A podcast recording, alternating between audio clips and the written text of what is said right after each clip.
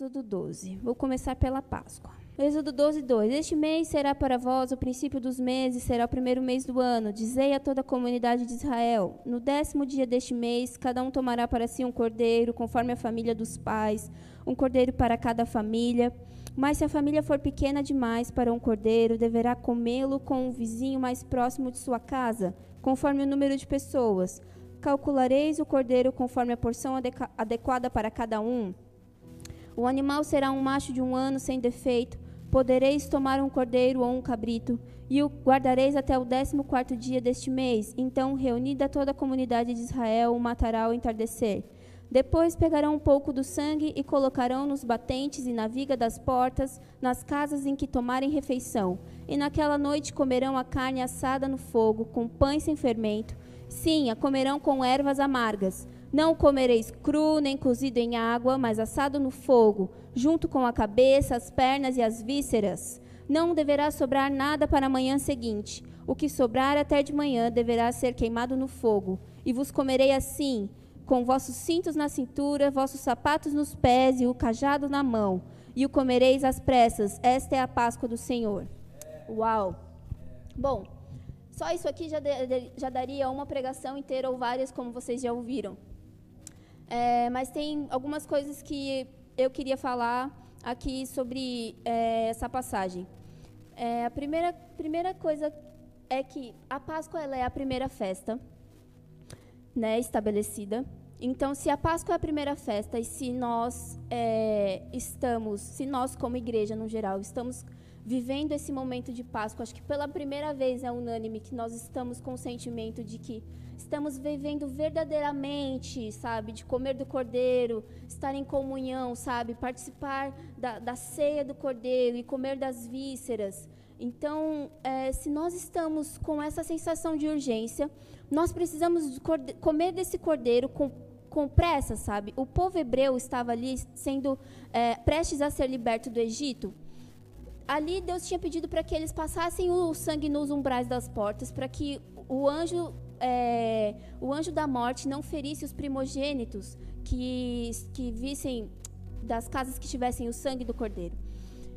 E no dia seguinte eles seriam libertos, eles seriam libertos do Egito, então eles iriam para o deserto.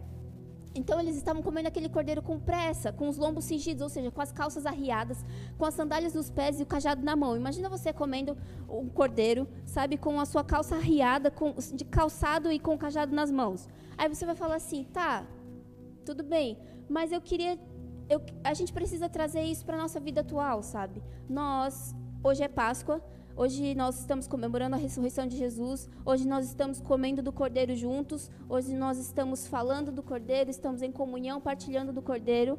Mas será que nós estamos prontos para o que virá?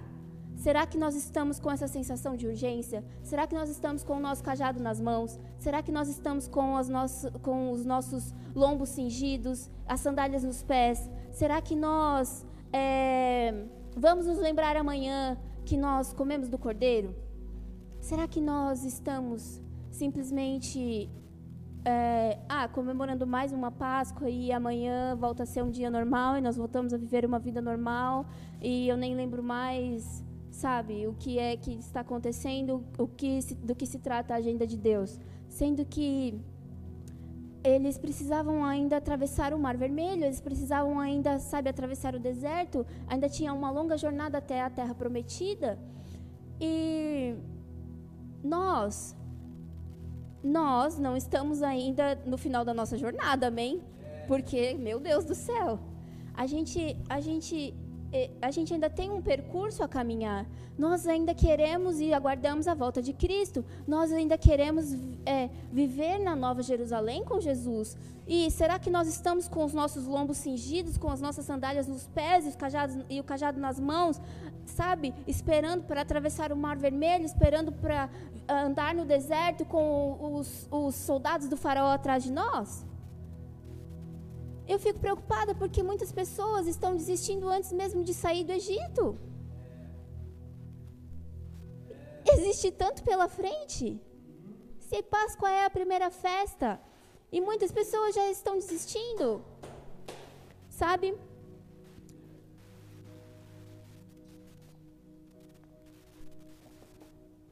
Deus não escolheu o povo de Israel à toa.